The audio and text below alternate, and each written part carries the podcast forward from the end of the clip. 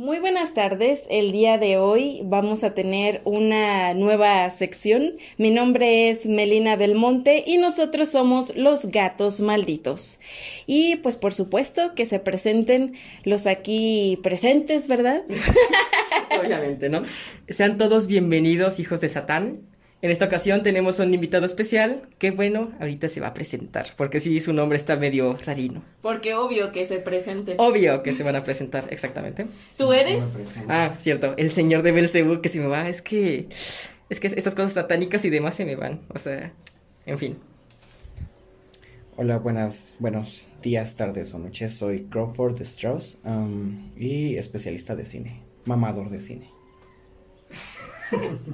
Muy bien. y nuestro nuestra nueva sección se llama Artistas mierdillas alabados como corderos santos. Ah. Aleluya. El primer artista que tenemos, que aquí por eso tenemos a nuestro invitado especial, es a Stalin Kubrick. Stanley Kubrick. Stanley Kubrick. Stalin Ya- ya de la nos guerra. corrigió. Ya nos corrigió porque sabemos que es mamador, ¿no? Es Acaba de decirlo, acaba de O decirlo. sea, es mejor reconocerlo por mí mismo. Ok. Pues es para mí como uno de los mayores exponentes de, del cine, porque pues es como su sello clásico, ¿no?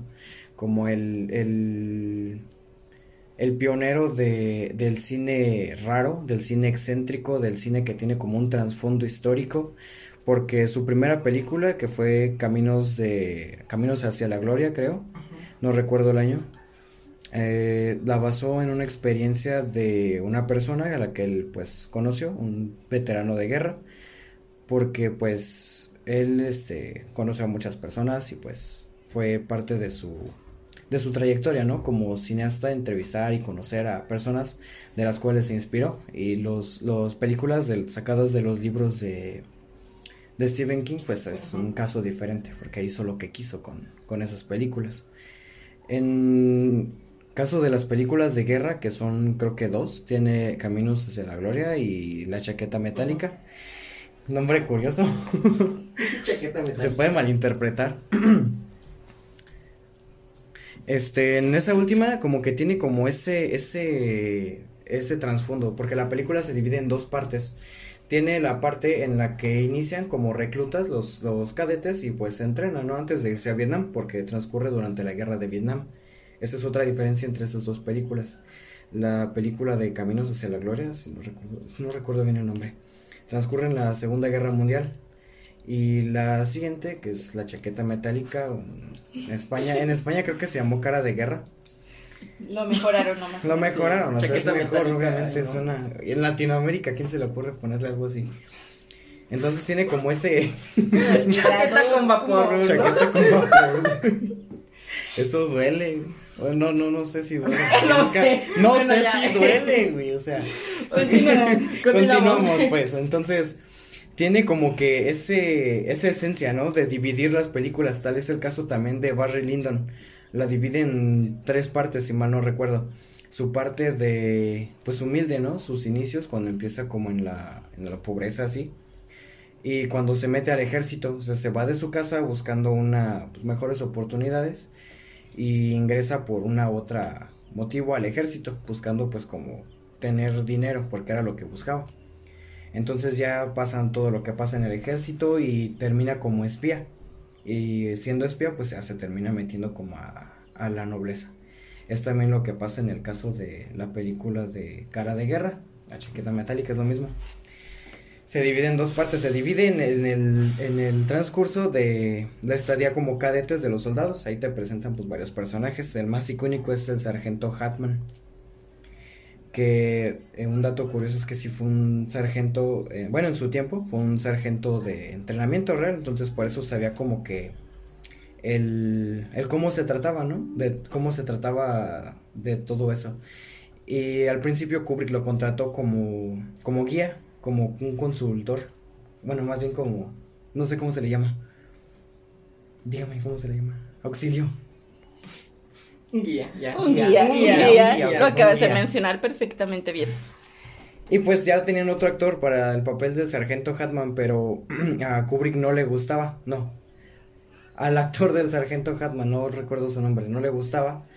Y pues se filmó a él mismo haciendo las escenas del, del personaje.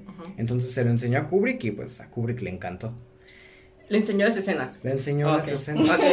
Sí, no, es para recalcar, ¿no? Porque Tal vez parte. también otra cosa, pero pues, quién sabe, ya no sabemos. Ay, sí, Son ya. secretos que Kubrick se llevó a la tumba. ¿Qué se murió Kubrick? Obvio. ¿Cuándo? ¿Hasta casi? Ayer. ¿No ¿No lo supiste? No lo pusieron en Televisa. La última, el otro, el último filme no lo terminó. Ah, era el de Napoleón, ¿no? Eh, cuando tenía su estrella principal a Tom Cruise. Mm, Es- ya. Ese no lo Creo que Tom. Cruise hubiera quedado muy bien en un papel como Napoleón, realmente. Sí. Yo creo. Yo Estaba- también creo. Sí, estaba interesante esa su idea de Napoleón, porque estaba obsesionado con Napoleón ese güey. Stanley Kubrick, o sea, estaba obsesionado con el aspecto de la guerra y sobre todo con Napoleón. O sea, en varias entrevistas estaba viendo eso de que estaba como que muy obsesionado con lo que era el... ¿Cómo se llama esta pinche guerra de Francia? La Revolución Francesa, justamente. Estaba como que muy obsesionado en ese sentido. Pero también era bien mierdilla el Stanley Kubrick. Era Sí, muy mierdilla. Nos estás hablando como de todo lo bonito. Y bueno, yo. Bueno, vamos a hablar de lo malo. Sí, de lo en mierdilla. la película de de lo mierdilla, exactamente. hay una escena en donde abren un ascensor. Ah. Entonces, de ese ascensor sale pues, una cantidad así cabrona de sangre. Obscena de sangre. Obscena, no obscena, hermosa. A lo cabrón. Una cantidad hermosa de sangre. Entonces, esa escena tardó una semana en grabarse porque a Kubrick no le gustaba. No le gustó nada y, y, pues es que era como que muy reconocido, ¿no? Que trabajar con... Muy detallista, ¿no? Muy... Sí, muy detallista, pero es que era un hecho que trabajar con Kubrick te implicaría pues grabar tus escenas más de 10 veces. Pero una cosa es ser detallista y otra cosa es ser mamador, ¿no? Ah, soy. Y es que, por ejemplo, dentro del. Qué bueno que hablaste del cortometraje de, del resplandor. Hay un pedo y es de que también estuvo acosando eh, de manera psicológica, justamente, eh, a los actores. Y que justamente, por ejemplo, eh, la morra que aparece, por eso tenía la cara como bien desgastada, porque justamente por todo lo que le estaba diciendo este Kubrick y demás, así se sentía. Entonces es lo que tenía Kubrick, que abusaba psicológicamente de muchos de sus actores, justamente para moldearlos. Creo que dije mucho justamente, ¿no? No importa, es tu en fin, muletilla. Es que justamente trata- justamente, Justamente trata es tu muletilla. de realismo, ¿no? Porque de eso se trata. Es que, y es como esa otra parte ¿Cómo? de, De, se trata del realismo. de darle realismo. O sea, a lo mejor sí pónganle que sus, sus medios para hacer el realismo pues no son muy, muy viables, ¿no? Pero también tienes como esa parte de, del historial de los actores. En, de los actores a los que tiene. Ujú, es el infierno. Está. está Jack, Jack Nicholson. Y pues Jack. Nicholson es un actorazo y siempre como que se mete demasiado en Ujú. el papel. Y eso es lo que ayuda, ¿no? Como que, igual en el caso de la película de Cara de Guerra, este, tuvo a alguien que... Chaqueta, Chaqueta metálica. Chaqueta Ok, ok, metálica. ok, y se trata de no incomodar a nuestros, este, Quizá que escuchantes. se acostumbraron. eh, contrató a este sargento, ¿no? Para que lo guiara. Terminó siendo, pues, parte del elenco de la película. Y se trató, pues, de hacerlo real, ¿no? De contratar personas que supieran, ¿no? Que, de, de qué se trataba, cómo era, cómo hablar. Y que tuvieran como ese realismo en su actuación. Bueno, yo puedo decir que para mí, de mis directores preferidos, Sí. es Kubrick. Me gusta mucho su, su trabajo, pero no estoy de acuerdo con la parte del realismo, porque el actor precisamente engaña al espectador para hacerle creer que es otra persona. No, no quiere decir que se tenga que comer al personaje para hacer su trabajo. Bueno, es, es- es- es diferente. Y yo creo que en ese punto, como que sí abusaba completamente de, de ello. Yo, por ejemplo, estoy a favor del realismo. A mí me parece una cosa muy chida. Pero el punto es hasta qué es realismo. Eso sí me Claro. explico. ¿Hasta qué punto el realismo? Me acuerdo que había también un, cortometraje eh, medio extraño. No me acuerdo bien. Que era en una selva donde mataban ahí a los animales. No me acuerdo bien cómo se llama el cortometraje. Pero mataban a los animales porque el director dijo: ¿Saben qué? Yo quiero que haya realismo. Pero había sufrimiento animal de por medio. Entonces aquí eh, yo digo que es, es como que la, la diferencia, ¿no? El realismo, pero ¿hasta qué punto? ¿Hasta qué punto podemos llegar al realismo? Eh, y en este caso, por ejemplo, Stanley Kubrick sí se mamó con esto, justamente el abuso psicológico a sus actores, o sea, que sí, es muy chido, o sea, me encantan sus películas, pero sí se mamó un montón. En este podcast están a favor del abuso psicológico o algo así. No, para No. nada. No, estamos en contra del abuso Sí. psicológico. Ah, bueno. Sí, sí, sí. No, nos caen mal las personas malas. Bueno, pero es que tampoco podemos juzgar como al, al, al, a lo que, con lo que, más bien como a la época, ¿no? Porque pues es cine de otra época, cine de los años 80, conocemos los métodos. Que se ven actualmente ya no se usan porque pues tenemos tecnologías que nos hacen más fácil todo eso, Y como el CGI. Pero también este el abuso psicológico todavía Existe. existe. Pues sí, de que existe, existe, pero pues es que es como, como lo que se Televisa. Televisa. Ay, no. Y, este, imagen, imagen, televisión, es como que, cabrón, me van a funar aquí. Ya no sonaron. hace Por eso existen los seudónimos, qué bueno. Bueno, eh, también otra de las escenas, en, en una escena creo que el escritor estaba colocando una frase, era una mínima frase, o sea, ni siquiera era un- es un texto en su, en su máquina de escribir y también la tuvieron que escribir como un chingo de veces porque a él no le parecía como estaba. Es que la Tenía tinta no que- quedaba como quería. Sí. Sí. En el Sí, sí, resplandor, ¿no? En el resplandor, Sí. obvio, sí. Ah, ya. Solo trabajar y no jugar hacia allá con una persona aburrida, esa era la frase. Ahora, sí. Ahora aparte, eh, pues, ¿qué podemos decir de la naranja mecánica? Yo, pues, indignada, ¿no? Indignada. Es hermosa. Indignada porque a final de cuentas no es la idea original del escritor. Entonces el trabajo del escritor, su creación, su, su tiempo, es un respeto inclusive hacia, claro, hacia la obra de, y hacia las ideas del autor. Entonces él agarraba como el texto y lo quería convertir en algo propio, en una visión, obviamente, de él. Entonces, ¿qué me puedes decir también de la naranja mecánica? Pues para mí es como una obra así como muy, muy chida, ¿no? Muy, Muy a la onda. muy a la onda, dirían los Está chavos, bien. exactamente, o sea, y la queso pluma, como dicen ahorita La los que hizo chavos. pluma, la que. ok. Pues es que sí, es explícita, sí, pero como que conserva ese, esa parte cruda de la novela, porque pues ya, usted ya la terminó de leer, yo no la terminé, pero... No te preocupes, yo ni la he comenzado. No. No, no es cierto.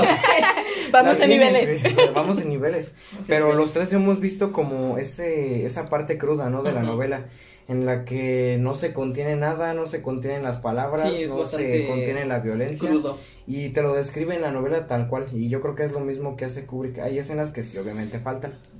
Pero se El- o conserva sea, esa ultraviolencia como El objetivo llama- de la novela falta.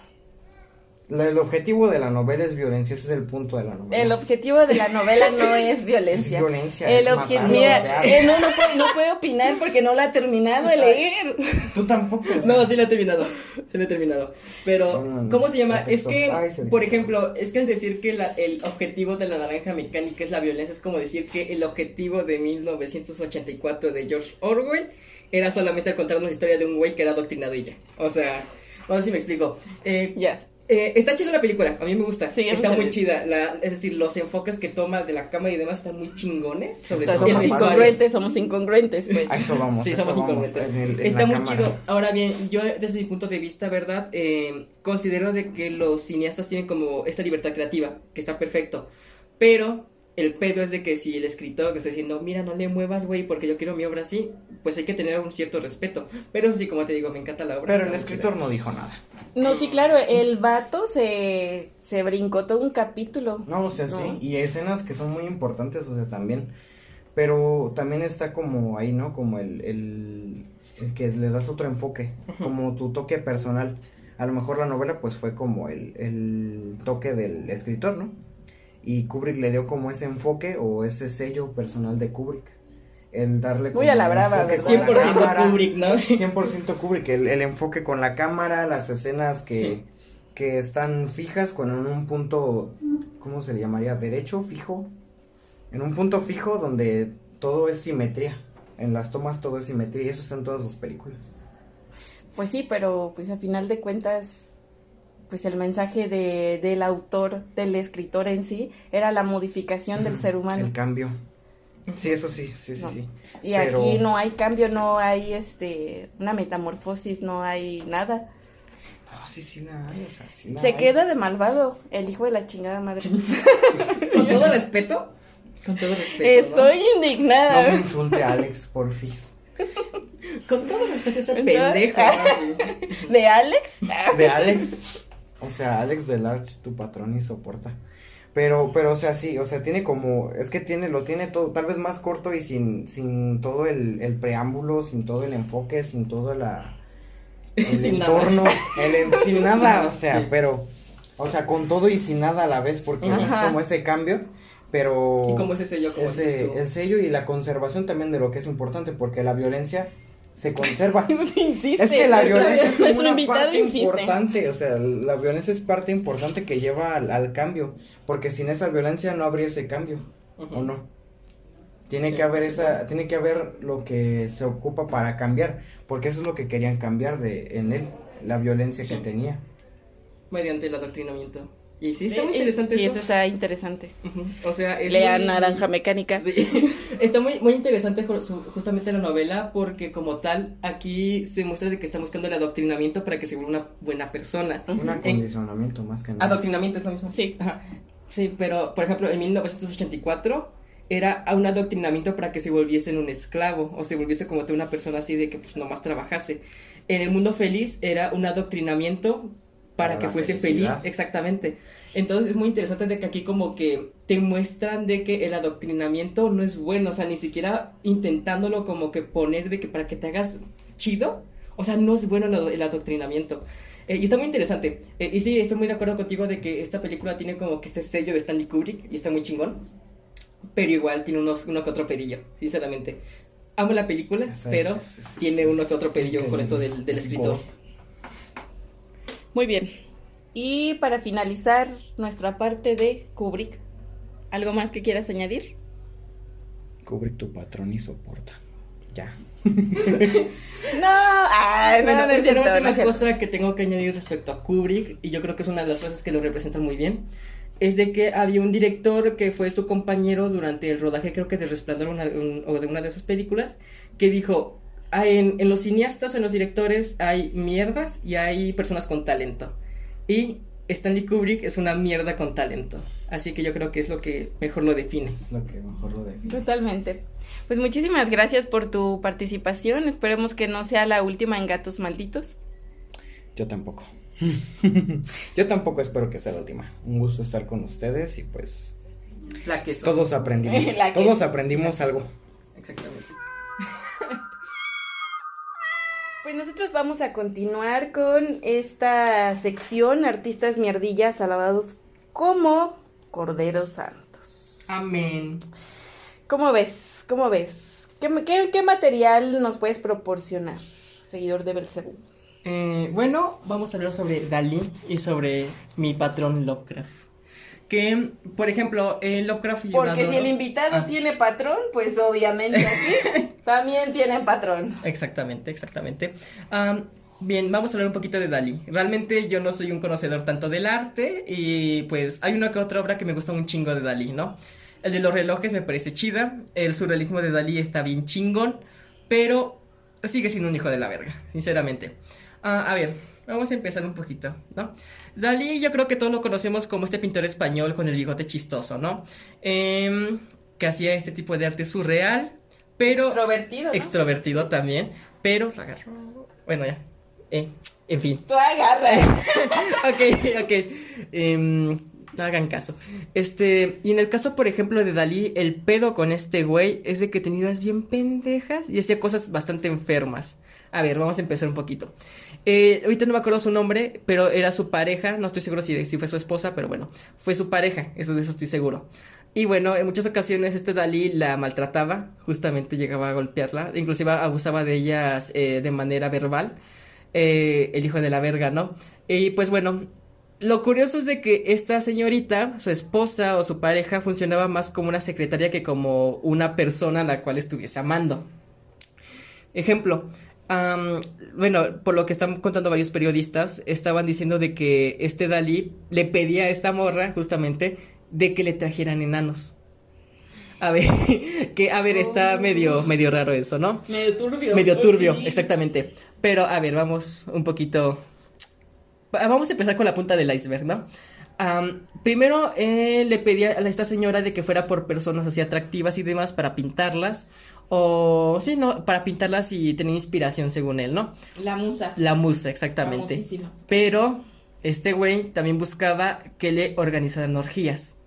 Dichas orgías eh, buscaba enanos, buscaba mujeres, buscaba hombres, o sea, todo lo que tuviese un agujero, él ya.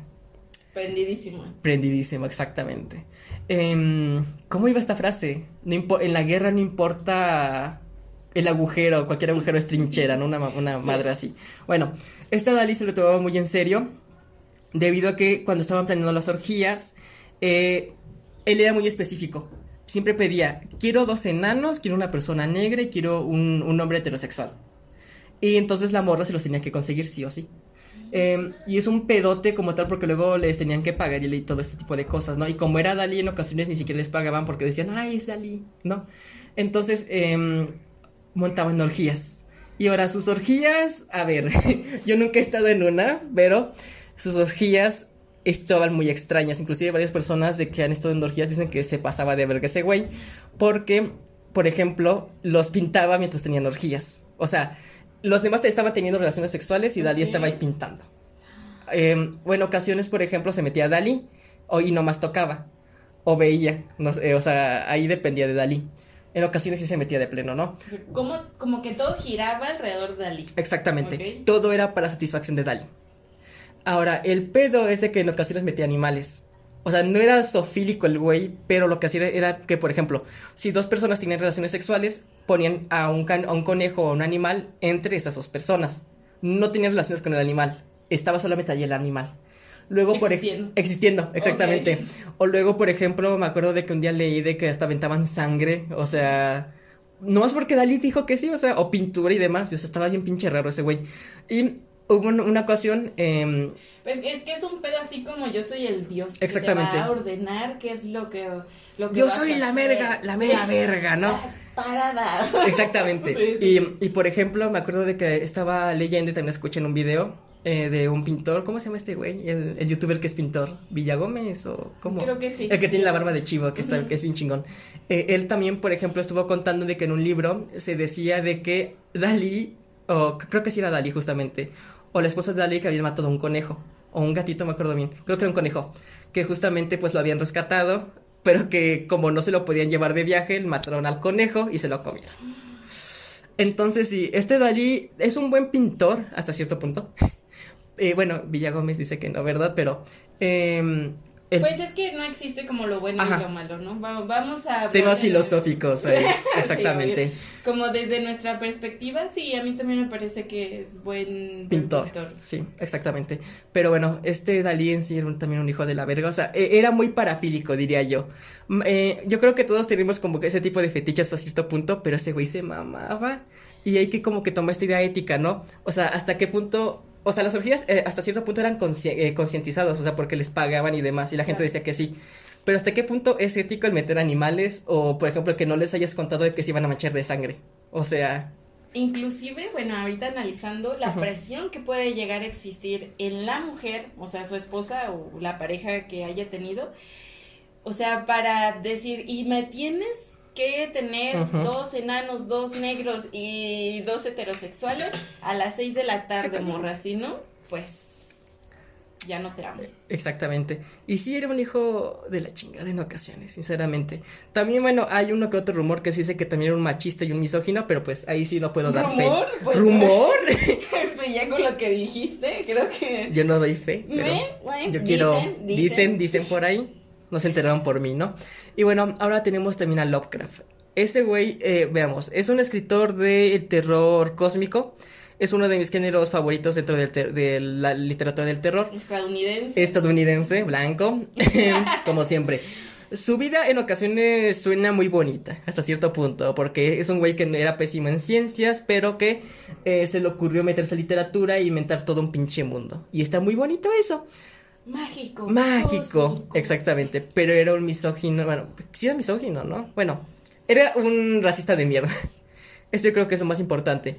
Em, llegaba hasta el, hasta el punto de que los propios, sus propios compañeros que eran racistas decían que era bien pinche racista. O sea, para que un racista te diga que eres racista, ya es un pedo. Ya estás mal. Ya estás mal. Estás mal, cabrón. Muy mal. Exactamente. Hay gente que dice, es que es por la época y demás, y o sea, sí concibo eso. Pero se pasaba ese güey de verga, sinceramente. Pero también, ¿hasta qué punto también justificas, no? Es que es la época, es que eran otros pensamientos, es que bla, bla. Entonces, el humano no tiene su razonamiento. Entonces, el humano, a pesar de tener esta máquina que es su cerebro, entonces no tiene razonamiento. Y nos vamos a seguir justificando en épocas, en géneros. Bueno, pienso. Humildemente. Humildemente, ¿no? Humildemente. Eh, por ejemplo, al menos en mi caso, yo no critico tanto su obra, porque al fin y al cabo me gusta mucho su obra, pero critico al autor. Yo creo que eso es como que importante en este caso, ¿no? Stanley Kubrick, Dalí, Lovecraft, ahorita lo que aquí nos van a contar también, em, son personajes que son seres humanos, o sea, al fin y al cabo la cagaron.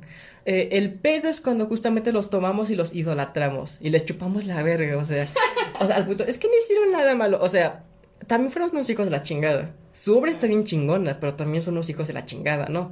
Entonces hay que tener muy consciente eso. En el caso de Lovecraft, eh, que era racista, tenía un gato negro que le llamaba Niggerman, hombre negro, justamente, y era un pedote. O sea, imagínense llamarle a su gato hombre negro. O sea, tal cual. Y, o sea, seamos conscientes de que la palabra con N es una palabra muy fuerte dentro del, lenguaje estadounidense. O sea, era muy fuerte. o sea, y que le dijeras así a su gato, o sea, ay, no. Se me hace medio nefasto, ¿sabes? O sea, bueno, yo nunca voy a entender ese pedo como de sentirte superior por un color de piel. Sí. Jamás. No, yo no, lo entiendo, o sea, en verdad no. O tener una discapacidad, entre comillas, discapacidad, y sentirte como superior tampoco lo entiendo. Porque a final de cuentas, nos sentamos en las mismas pinches Exactamente. Y vamos a... igual. Y vamos al mismo hoyo, o sea, y es muy pendejo como que la cara y decir, ah, no puedes caminar y yo sí, güey, ya duérmete. Pero en fin, ya, ese es para sí, otro, ese es otro tema. Otro tema, ¿no? Eh, bueno, y en el caso de Lovecraft, que era un hijo de la verga también, eh, era xenófobo. Hay muchos de sus textos, por ejemplo, uno que era la casa o era el, el pueblo o la avenida, no me acuerdo bien, algo relacionado a un lugar. Eh, se muestra una, una, forma muy xenófoba que él tenía. Y es de que en dicho cuento o en dicho relato se cuenta de un lugar que era así bien bonito, pero luego llega gente del extranjero y demás y la cagan y se vuelve un lugar horrendo. Ahí se muestran sus ideas xenófobas. Eh, de hecho, él, por ejemplo, también detestaba a varias, a los chinos, si no me equivoco, y otro tipo de, de, de minorías. Entonces sí era un xenófobo de mierda también. Em, a su vez en sus obras, que como les digo me encantan, pero sí se pasaba de verga, en ocasiones ponían a los, a los negros o a los africanos como personas malas. Ejemplo, dentro de la llamada de Cthulhu, em, ponen justamente de que los que están haciendo los rituales eran personas de tez morena, de tez negra. O sea, está muy raro eso, que seas tan específico en eso, justamente. Y luego, por ejemplo, había otro que era el, Ay, no me acuerdo. Es donde aparece un personaje que se llama Wilbur. Bueno, el chiste es de que era una familia bien extraña que tenía un, un, legado eh, con una especie de dios, que creo que era este Azatoth, era este... Ah, bueno, un dios Lovecraftiano bien raro, ¿no? ah, o era Bueno, ya. Eh, era un dios bien extraño, ¿no? Se le están cruzando los... Sí, son tantos dioses que, bueno. Este, y entonces... Eh, la familia explican de que había una mujer blanca que era justamente la mamá de uno de los niños de ahí, pero los demás eran de tez morena.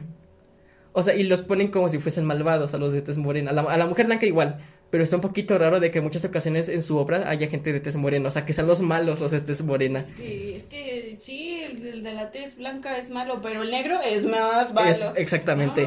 y por ejemplo, hay uno de los cuentos que me gusta mucho es el de Gatos de Ultar, justamente pero, o sea, siempre es muy. Siempre lo describe. o sea, no sé qué, qué, obsesión tiene Lovecraft con describir a sus personajes con su color de piel. Porque, por ejemplo, en Los Gatos de Ultar, es que dice de que llega una caravana con personas morenas y un niño moreno. Justamente. Hay algunas ediciones de que dicen que no, que era un niño nomás y así. Pero eh, luego utilizan como que sinónimos para que en vez de decir moreno digan extranjero o que digan nomás el niño. Claro. Pero es un pedote, o sea, porque ahí te das cuenta de que realmente era un racista y que llegaba hasta el punto de meterlo dentro de su obra.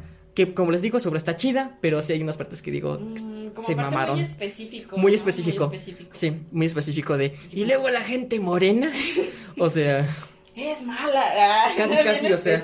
muy específico, demasiado específico. Pero también es que creo que se le ha dado como un simbolismo, ¿no? A esa parte, ay, es que el día negro. ¿Por qué? ¿No? O a la oscuridad. Exactamente. A la oscuridad sobre todo. Entonces, de hecho hay dichos. De hecho hay dichos. Entonces es como bien, bien difícil también ir como en contra. Pero reitero, o sea, no justifiquemos el hecho de, de creernos superiores nada más por un contexto histórico o una generación. Creo que somos todavía más allá de. Exactamente. Estoy muy de acuerdo. Sí, nada más. Y pues bueno, quisiera hacerte una pregunta. ¿Te Ajá. gusta la poesía? Me da miedo la poesía. Es ¿Por como, es que es bien rara la poesía, o sea, está bonita en ocasiones, sobre todo la que es la poesía japonesa, bien otaku, ¿no? Eh, los haikus, esos me maman, Ah, pero hay luego muy complejos, muy complejos, pero en ocasiones digo, ay, qué pinche huevo hacer poesía, porque hay unos de que, por ejemplo, no siguen no sé, unas estrofas, hay unos de que sí digo, están bien mamalones, como por ejemplo el del cuervo, el del Allan Poe, está bien mamalón, que no tiene, Es que papá O es sea, es- Poe. es Papi Poe, o sea, Sí, obvio, obvio. Papi Poe, pero en sí, Y la queso. y la queso. nuestro invitado. Pero sí, este. Están interesantes los poemas, pero me dan miedo. Muy bien, pues vamos con otro artista mierdilla de esos que de plano no. Los funan, ¿no? Sí, sí. Octavio Paz. Octavio Paz es el premio Nobel de 1990. Y pues tenía una relación con Elena Garro, ¿no? Acá ya es, el, el pedo ya es más mexicano. ¿no? Ujú. Entonces comenta que ellos, comenta ella en alguna de sus entrevistas que ellos se conocieron en la UNAM. También Elenita Garro como que luego se manchaba, ¿no? Como que le exageraba porque pues le encantaba como el Como drama. telenovela mexicana. Sí, sí, sí. Pero pues obvio porque pues son artistas. Bueno, entonces se conocen en la UNAM y decía ella, es que estamos en el infierno. Sí. Este, decía ella que la había obligado como a casarse, ¿no? Y no, te- no concluye sus, sus estudios. Pero, ahí, o sea, el pedo más bien ahí es que era envidioso y culerillo, o sea, él eh, es, bueno, fue, Fue. fue, Descanse en paz. descanse en paz, poetista. Y también aparte de eso, pues era ensayista, ¿no? Entonces, pues él se mamaba en sí mismo. Ella comienza a, a escribir cuento y le dice, no, no, no, a ver mamacita, tú no escribes cuento. ¿Por qué? Porque nadie va a opacar a Octavio Paz. Se automaba la verdad. Sí. o sea, ay, no. Y entonces ella, como por esta presión, esta presión que, sentía, no nada más de él, sino como de ese grupito que se mamaban entre sí, porque obviamente Autofelación. Sí. ¿no? Felaciones. oye. Bueno. hay personas que, que, que te dicen, ay, qué mamón eres, y tú sí, sí, a huevo, sí, sí, sí lo soy. Y pues obviamente sus amigos, Ujú. Sus amigos, este, pues comentaban de que pues el grande Octavio Paz, y pues a ella sentía la presión tanto de él como de su círculo. Sí. y decide más bien que va a trabajar en, en periodismo, ¿no? Porque pues un reportero no le iba a dar como tanta batalla al famosísimo y poderosísimo Octavio Paz, Paz. ¿no? Ujú. Posteriormente pues ya se agarran de la greña y que tú que yo y que bla bla bla y se divorcian, ¿no? Tienen una hija, Elenita también. Pero pues pues como que sí le hacía caso este señor, este sujeto, pero como que no. Porque posteriormente, ay, tu muletilla de justamente y la mía es posteriormente, Ah, cierto. ¿cierto? Eh, él, pues ya, Posteriormente. él ya se va a, sus, a los altos mandatos eh, en la embajada y pues las deja así como, pero así peleados a muerte, peleados a muerte.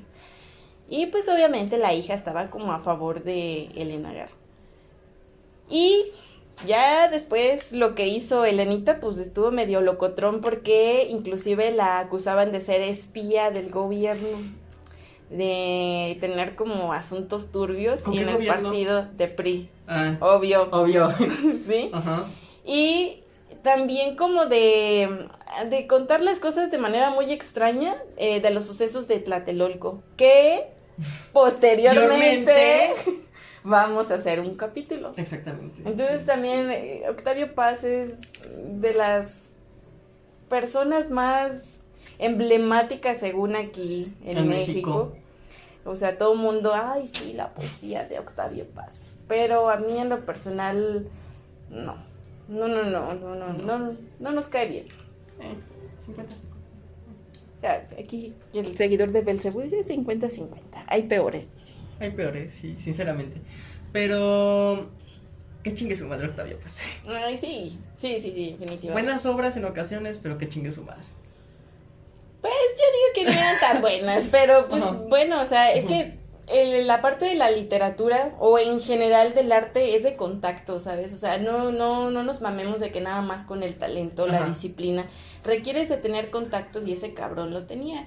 Y también le llegó a tirar mierda a Juan Rulfo, que no me toquen a mí, Juan Rulfo. Por dos, ahí sí, ya que no. No, ahora, entonces aquí- que sí, que chingue su madre su Porque aquí doble. P, Pedro Páramo. El Pepe, ¿no? Sí, el Pedro sí, Pedro sí. Totalmente de acuerdo. Y a final de cuentas, ¿cuántas obras tuvo que hacer Octavio Paz? Infinidad, ¿no? Y Juan Rulfo solamente dos. Y se fue a dormir ya. Y se fue a dormir porque crea fama. Y échate a dormir. Exactamente. Entonces, pues no, no, no, no.